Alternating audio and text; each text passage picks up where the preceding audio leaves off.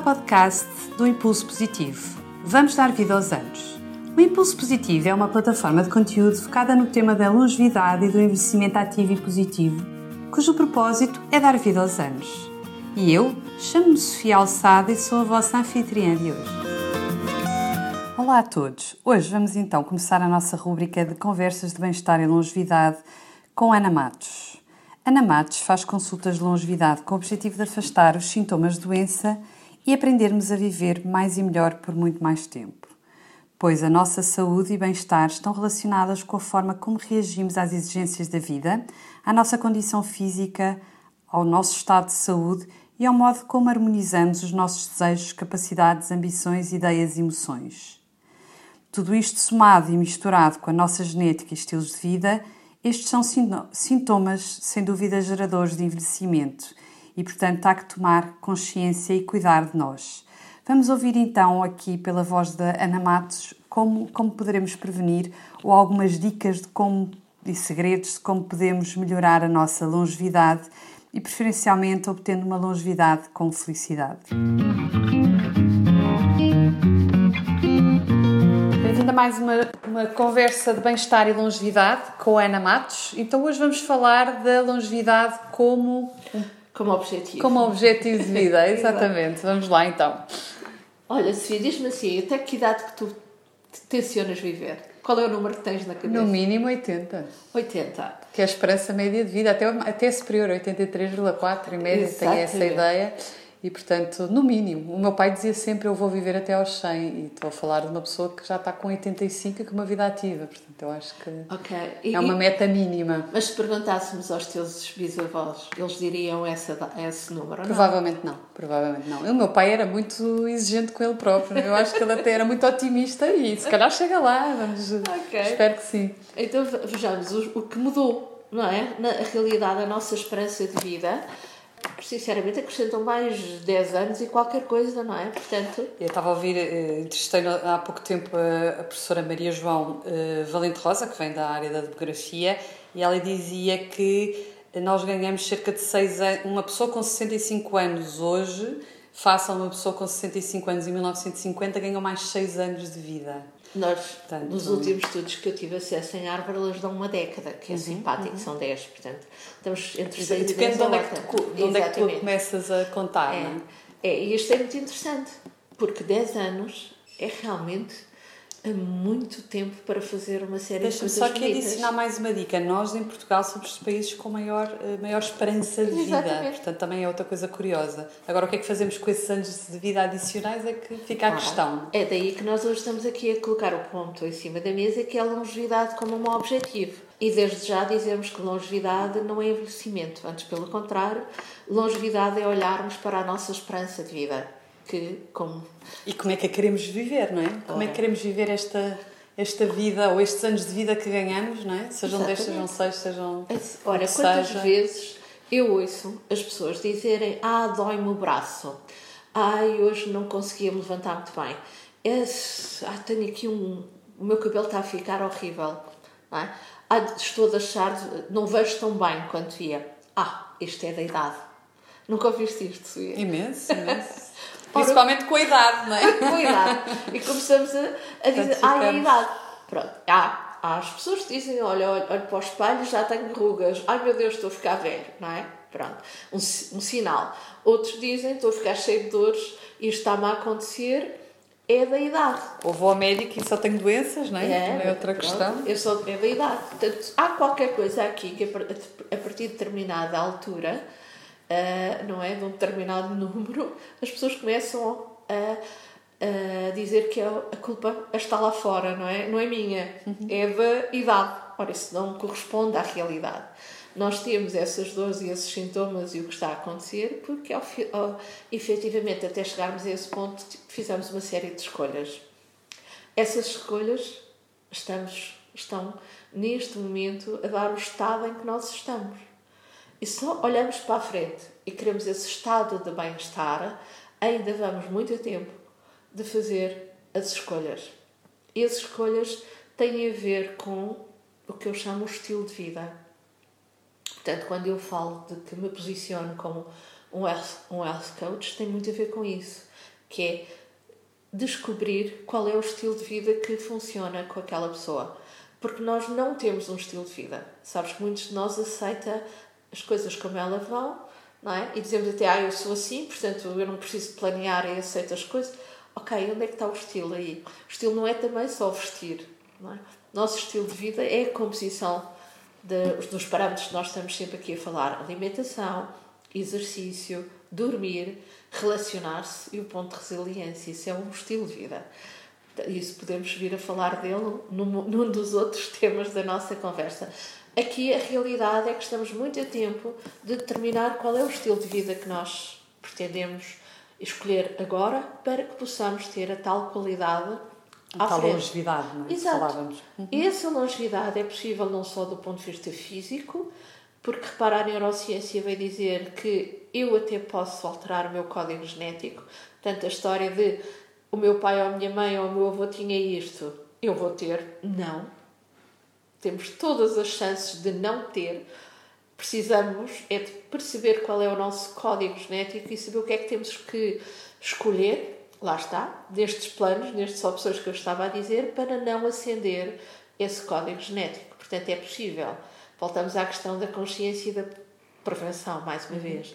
Depois, as nossas escolhas. Se eu tenho uma vida muito sedentária, evidentemente o que é que vai acontecer ao meu corpo? Ele cada vez vai ficar mais preso, menos flexível, mais duro. Então eu tenho que trabalhar tudo isso, não é? Se eu quero chegar aos 80, 90 anos, quero chegar a andar. Não quer é? chegar bem, quer chegar a fazer Pronto, tudo, não é? Então tenho que mexer tem que ativar os mecanismos. O que é que acontece é algo que tu. O mecanismo que tu tens parado, que não colocas óleo um e não vais lá. Está parado, não é? Exatamente. Então, se não mexermos o nosso corpo, é evidente que ele começa a ganhar uma certa ferrugem e, portanto, não vai movimentar-se. Então, temos que nos movimentar. Mesmo quando temos aquela dor, é assim, é contrariar a dor, porque a dor é o sentir. Claro. E se nós permanecermos no objetivo de mexer, a dor vai acabar por passar. Obviamente que não estou aqui a falar de uma doença, estou a falar dos bloqueios que nós temos e que exercemos para evitar fazer as coisas, uhum. não é? Uhum. Depois, o que é que nós temos mais? A alimentação é muito importante. E nós aí falamos sempre da velha máxima que é o pequeno almoço é do príncipe, não é? O almoço é do rei e o jantar é do pobre. Nós ouvimos isto diversas vezes e não fazemos. A maioria das vezes esquecemos, não é? esquecemos. A verdade é que se jantamos algo mais ligeiro, vamos dormir melhor. Não vamos adormecer com uma digestão. Provavelmente vamos ter fome de manhã e, portanto, podemos comer mais, não é? E, e temos, mais. temos um dia inteiro para desgastar ou para ter, para necessitar, necessitar de ter energia, não é? E, portanto, daí o, que é pequeno almoço ter esse, ser muito importante. Bebemos um café, saímos a correr, não é? Ou pelo menos, mesmo hoje, as pessoas ficam em casa, mas muitas vezes têm esse hábito, ainda não corrigiram, não é? E depois o almoço pode não acontecer, ou às vezes muitos deles comem um sanduíche. E muitas vezes o que acontece, o que eu, o que eu vejo, é que não há horas também. Portanto, é quando acontece. Portanto, não existe esta regra de haver hora de tomar um pequeno almoço, a hora de almoçar, almoça-se às quatro, almoça-se ao meio-dia, não é? Não há... O que é que faz isso ao teu jantar? Chegas ao final do dia cheia de fome, vais jantar às 9 às 10 da noite. Comes o que há, não é? Comes o que há. E como estás cheio de fome, comes nem mais, tens, não é? Nem tens tempo de saborear, claro. não é? Porque aquilo é um pouco. Correr, para saciar. Exatamente. E a seguir, há quem se sente no sofá a ver televisão, a maior parte das pessoas, e depois dormir. Olha só o errado que nós fizemos aqui. Como é que nós queremos ter um sono reparador e saudável? Não. Vais estar a fazer a digestão e vai estar a fazer gestão, provavelmente, de uma comida pesada. Porque muitas vezes as pessoas comem carne que está 72 horas no nosso organismo a fazer uma digestão, é? mais difícil, ou uma comida de tacho, que também pode ser saborosa à hora do almoço, mas que ao jantar te vai dar uma digestão mais complexa. Uhum. Portanto, é assim, tudo isto não simplifica o nosso processo de, de longevidade. longevidade. Portanto, temos que começar a olhar para a longevidade efetivamente como um objetivo, que é, se eu quero chegar a essa idade nas melhores condições, em plenas faculdades, é?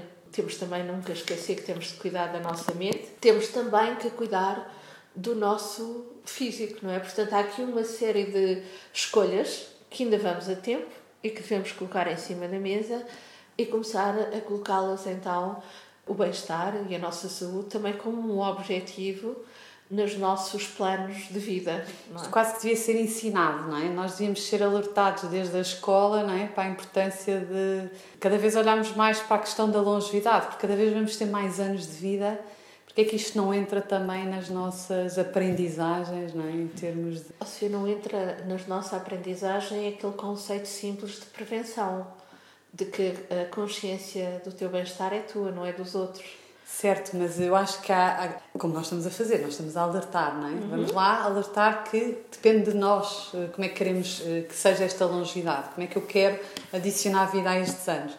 Eh, e nós vamos falando sobre a questão da alimentação, isto começa a estar na ordem do dia, mas não nesta ótica de como é que eu quero viver estes anos, não é? Como é que eu quero, eu tenho cada vez mais anos.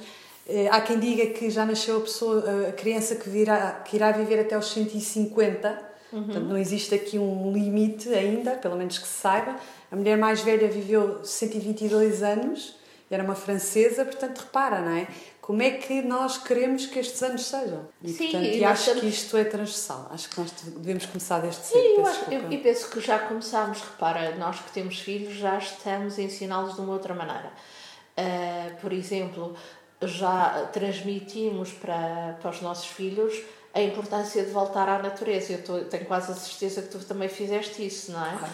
E se calhar muitos dos que nos estão a ouvir fizeram mesmo, não é? De voltar a sentir uh, os pés descalços. Na, na terra, relva, na relva, terra, exatamente. A, a sentir o prazer de ouvir os pássaros cantarem, de tocar, experimentar as várias texturas que a natureza dá.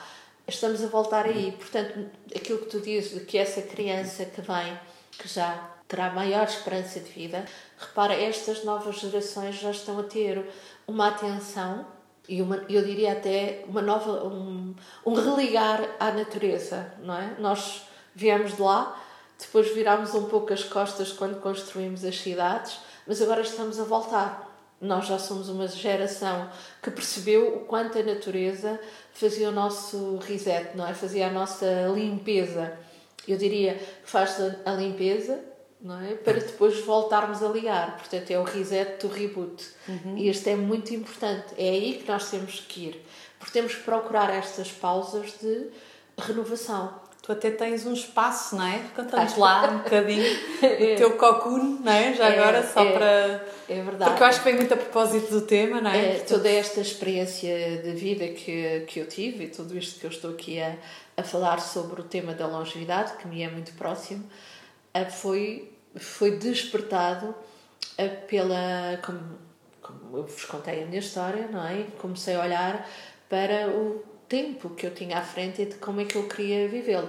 E, e, não querer que a doença seja a minha expressão, não é? Não me deixar uh, ir pelo fator da doença, não permite que ela me explique. Tu também queres viver muito, não é? Claro. Queres ter uma grande uma longevidade. Doença, tenho uma doença autoimune, tenho que aprendi a viver com ela. É assim, ela faz parte de mim, mas não me define. Claro. Então, e para quem tem autoimunes, nós sabemos que há dores, há dificuldades de dormir, etc. Tudo isso nos pode fazer o registro do coitadinho. Mas há muitos de nós que não se revê neste registro, não é? Então temos que procurar o outro o outro é o que é que nos permite uh, reenergizar, não é? renovar a natureza.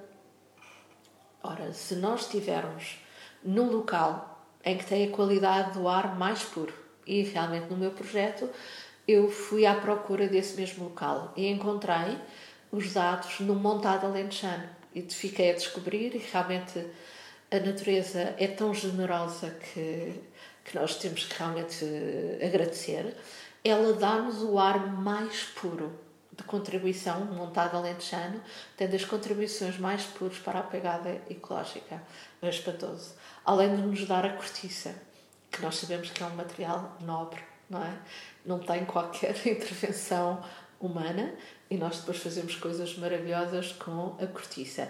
Neste mesmo local, nós começámos a criar espaço, portanto, com a cortiça a chamar os animais. E foi interessante que há duas semanas vimos uma águia. E sabes, quando a águia vai a um ecossistema, quando ele é puro. Não fazia É, ideia. Não, ela não vai. Ela nos que há ruído, intervenção humana, ela afasta-se. Uhum. Portanto, conseguimos, através de todo, de afastar tudo o que fosse humano, portanto, o espaço não tem neste momento nada de intervenção do homem, está todo ele no seu estado. não tem luz, não tem água? tem água do poço, não tem luz, tem, obviamente, a casa do pastor, que nós renovamos, que serve de apoio, e o intuito é fazer esta paragem, é que a pessoa possa ir de, de Lisboa, está a uma hora, chega, estaciona, caminha, logo aí começa uma parte de regeneração, portanto começa na limpeza de tudo aquilo que vinha da cidade, permanece no monte fazendo uma série de exercícios, de técnicas de respiração e de movimento que lhe vão permitir aumentar toda esta troca que nós falávamos entre a natureza e a nossa bioquímica, portanto tudo isto uh, se movimenta, porque nós somos energia, não é? E a partir daí pode aproveitar para comer um piquenique, que é algo saboroso. Quando é que foi a última vez que tiveste um piquenique? Eu por acaso faço de vez em quando piqueniques, porque é uma, é uma coisa que nos habituámos a fazer em família. É portanto, delicioso, é fazer. delicioso.